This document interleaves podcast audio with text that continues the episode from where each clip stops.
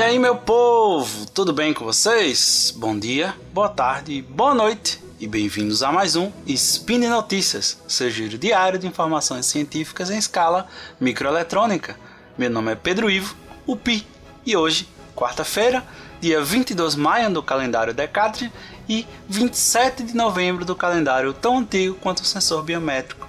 Nesse spin, falaremos sobre identificação pessoal por meio de som e de circuitos eletrônicos impressos na pele. Speed Notícias.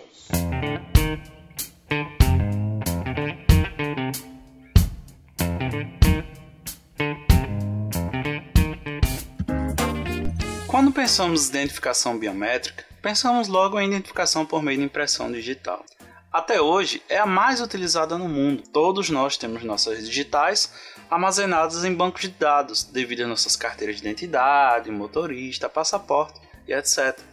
Pensando em celulares que todo mundo usa hoje em dia, quem acompanha a evolução viu que passamos de códigos numéricos, padrões de desenho e hoje praticamente todos os celulares utilizam identificação por meio da impressão digital. Além, é claro, da novidade né, do último ano, dos últimos anos, que foi a impressão por meio do rosto, né, por meio da face das pessoas. Essa nova identificação por imagem tem seus detalhes que podem atrapalhar um pouco a utilização 100% dessa tecnologia, como por exemplo a dificuldade de se utilizar à noite ou em baixa iluminação ou até a não identificação do usuário por meio de estar utilizando óculos de lentes escuras. Também podemos lembrar da identificação por meio da íris ocular, muito utilizado nesses filmes de espionagem, de roubos e etc. Mas a gente sabe que tem pouca utilização prática nos dias de hoje. E para onde vamos? É difícil a gente prever o futuro, mas a gente pode analisar algumas tecnologias interessantes que estão sendo desenvolvidas, como por exemplo a que foi publicada em outubro de 2009 na revista I3E Transactions on Cybernetics por pesquisadores do Instituto de Pesquisa em Eletrônica e Telecomunicações da Coreia do Sul. Eles desenvolveram um método de identificação por meio do som corporal, o som do corpo humano. Cada som que ouvimos tem uma assinatura única, graças à maneira como foi criado e a quais objetos as ondas sonoras passam. A equipe de pesquisadores agora está explorando se as assinaturas bioacústicas exclusivas criadas quando as ondas sonoras passam pelos seres humanos podem ser usadas para identificar os indivíduos. O sistema biométrico desenvolvido pelo grupo usa um transdutor para gerar vibrações e, portanto, ondas sonoras que passam por uma determinada parte do corpo de uma pessoa. Nesse caso, um dedo que é facilmente acessível e muito conveniente. Depois que o som passa pela pele, ossos e outro, outros tecidos, um sensor capta a assinatura bioacústica exclusiva e, por meio de uma modelagem, é possível separar as assinaturas distintas dos indivíduos. A modelagem permitiu inferir quais estruturas ou características materiais do corpo humano realmente diferenciavam as pessoas. Pode-se observar como a estrutura, o tamanho e o peso dos ossos bem como a rigidez das articulações, afetam o espectro da bioacústica. A abordagem é eficaz o suficiente para distinguir dedos diferentes da mesma mão, ou seja, você vai sempre ter que utilizar o mesmo dedo para fazer a autenticação. A primeira dúvida que me surgiu antes de ler o artigo é: as pessoas mudam, o corpo muda, elas emagrecem, elas engordam. E obviamente, os pesquisadores também estavam preocupados com o fato dessa abordagem poder diminuir com o tempo, né? Poder diminuir essa precisão com o tempo. Uma vez que o corpo humano ele muda constantemente suas células, matrizes e conteúdo de fluidos. Para explicar isso, eles adquiriram dados acústicos dos participantes em três intervalos separados, cada um com 30 dias de intervalo. Ficamos muito surpresos que o padrão espectral de bioacústica das pessoas se mantivesse bem ao longo do tempo, apesar da preocupação de que o padrão mudasse bastante, disse Joe Yeon-sin, um dos pesquisadores envolvidos no projeto. Esses resultados sugerem que a assinatura bioacústica reflete mais as características anatômicas do que alterações na água, temperatura corporal ou concentração de biomoléculas de sangue que mudam de um dia para o outro. Embora a medição das alterações nas vibrações acústicas seja bastante precisa, ela ainda não corresponde à precisão das impressões digitais ou da íris. No futuro, a equipe de SIM planeja adicionar sensores adicionais ao sistema para aumentar sua precisão. Enquanto isso, eles estão explorando maneiras de comercializar a tecnologia em telefones e dispositivos portáteis. Para onde é que a gente vai? Eu acho bem interessante a tecnologia, sim, assim, é uma novidade que a gente pode utilizar. E pensando na bioacústica das pessoas, no padrão bioacústico das pessoas, a gente pode pensar em outras coisas que eles também já estão pensando, como por exemplo, utilizar essa técnica para analisar e diagnosticar doenças musculoesqueléticas. Se você tem o padrão bioacústico da pessoa, você pode observar diferenças nesse padrão que indiquem essas doenças. Esperamos sim que essas coisas consigam acontecer no futuro. Que dia é hoje? 27 de novembro e sexta, 29. Sexta, uma sexta bem escura, a famosa Black Friday. Até ano passado, eu fazia uma lista no meu Excel com todas as tudo que eu queria comprar, que eu queria procurar e colocava essa lista lá. Quando dava sexta-feira, eu ficava procurando. E aí, tá mais barato ou não tá? Mas graças à nossa grande parceria com a Promobit, você não precisa mais passar por isso, nem eu, que estou aqui gravando em vez de estar tá fazendo a minha lista. Você tem uma grande vantagem esse ano de usar a Promobit com bastante segurança. Você faz a sua lista de desejos coloca tudo o que você quer nessa lista e fica acompanhando pelo próprio site. E aí você vai saber se realmente o que você está procurando está em oferta.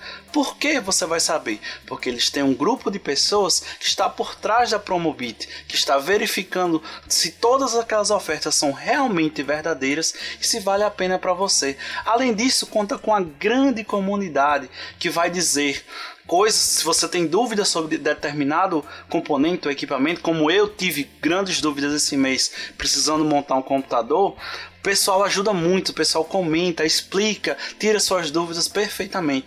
Então, não perca tempo. Faça logo a sua lista de desejos, deixe lá na Promobit e na sexta-feira, com tranquilidade e segurança, você vai conseguir adquirir tudo o que você quer de maneira simples e mais barata do que o normal vá logo lá, porque nesse tempinho que eu tô aqui, já mais três ou quatro ofertas já, já apareceram na Promobit. É só acessar promobit.com.br ou baixar o app do Promobit no Google Play, no App Store. E a vantagem é que você vai ser notificado sempre se as ofertas e sua lista de desejo forem alcançadas. Mês passado, no Spin, eu falei sobre tecidos feitos com transistores. Interessante, né? Esse mês continu continuaremos na mesma pegada e falaremos um pouco do artigo publicado em outubro de 2019 na ACS Nano, que trata da impressão no local de circuitos eletrônicos. A maneira mais comum que todos, todos nós conhecedores ou quem conhece a eletrônica constrói uma placa de circuito eletrônico é fazer um desenho utilizando uma caneta permanente que não é dissolvível em água numa placa de cobre com substrato de fenolite ou placa de ou fibra de vidro, desculpe. Depois, coloca a placa em um ácido para corroer a parte não desejada, fura, solda os componentes e voa lá, sua placa está funcionando. Industrialmente falando, temos, um, temos processos um pouco mais complexos que utilizam mais processos mecânicos e químicos para a construção dessas placas. E se eu quisesse imprimir em locais que eu vou utilizar diretamente no local, como na pele, por exemplo, ah, eu quero fazer uma tatuagem de um circuito eletrônico que fica piscando para utilizar naquela famosa balada. Como é que eu posso fazer? Nick Williams, que estudando em graduação, ele não pediu autorização a ninguém quando pensou nisso. Pegou sua mão, colocou embaixo da impressora. Quando a impressora terminou, colocou um LED na extremidade e colocou uma tensão elétrica baixinha na outra. E o LED acendeu. Ele, muito empolgado, mostrou para o seu orientador, o engenheiro Aaron Franklin, da Universidade de Duke. E como o Williams ele não sentiu nada na impressão, e quando lavou todo o circuito que era feito de prata saiu, eles tentaram novamente.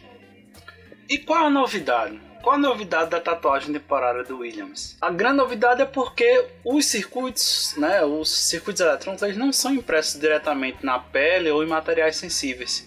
A eletrônica ela passa normalmente, como eu falei, por pós-processamento, como colocar no forno, banhos químicos, para remover esses líquidos residuais e materiais indesejados que interferem nos campos elétricos. Em dois artigos recentes, Frank Williams e outros colegas da, da Duke demonstraram técnica de baixa temperatura para imprimir componentes eletrônicos, incluindo eletrodos e transistores em superfícies delicadas, como maçãs e pele humana, sem a necessidade de um pós-processamento. A nova técnica permite que pesquisadores imprimam componentes eletrônicos em uma ampla gama de materiais e reduz a complexidade geral da produção e do tempo. Num artigo recente, a equipe imprimiu a tinta de nanofio de prata em uma variedade de superfícies usando um impressor a jato de aerosol, que transforma a tinta líquida em uma forma de aerosol, infundindo-a com gás inerte, como por exemplo o nitrogênio. A tinta de nanofios de prata, em oposição a nanopartículas de prata e outros materiais condutores, permitiu que a equipe imprimisse linhas condutoras em temperatura próxima à temperatura ambiente, o que fez William supor que deveria trabalhar com a pele. Além disso, os nanofios de prata são biocompatíveis, enquanto as nanopartículas de prata, um material comumente usado em outros eletrônicos impressos, suscitam preocupações de toxicidade. E nesse artigo, que foi publicado no mês de outubro, Franklin e seus colegas criaram transistores flexíveis de película fina, imprimindo camadas de nanotubos de carbono semicondutores tinta de nanofio de prata e tinta isolante semelhante a grafeno, chamada de nitreto de boro hexagonal. Eles não sabiam se iam funcionar, tentaram. Quando os transistores estavam completos, a equipe preparou alguns em alta temperatura para ver se isso melhoraria o desempenho. Eles realmente não melhoraram, segundo Franklin. Essa surpresa sugere que a impressão em baixa temperatura, sem pós-processamento, não diminuirá o desempenho dos, dos eletrônicos impressos dessa maneira. Vários outros laboratórios estão explorando o uso de eletrônicos flexíveis como biosensores, com técnicas impressionantes para fabricar e transferir eletrônicos para adesivos flexíveis, semelhantes a tatuagens. Portanto, a impressão em baixa temperatura talvez seja mais útil para aplicações sob medida, como ataduras personalizadas feitas para pacientes no local para monitorar um conjunto de indicadores biológicos solicitados por um médico. Apesar de parecer simples imprimir traços condutores na pele humana, já foi um grande avanço, mas não é aí que Franklin quer parar. Eles querem mostrar que podem fazer impressão completa de qualquer superfície com dispositivos úteis e funcionais de biosensores. Ou seja, agora a gente não precisa mais daquele tecido que foi criado no mês passado. Todo mês uma novidade por aqui. E por hoje é só. Todos os links comentados estão no post. Deixe lá também seu comentário, elogia, crítica, xingamento esporádico e alguma sugestão de pauta para a gente possa trabalhar por aqui. Lembra ainda que esse podcast só é possível acontecer por conta do seu, do meu e do nosso apoio no patronato do SciCast, tanto no Patreon, no PicPay e no Padrim. Um grande abraço, aproveitem a Black Friday e até amanhã.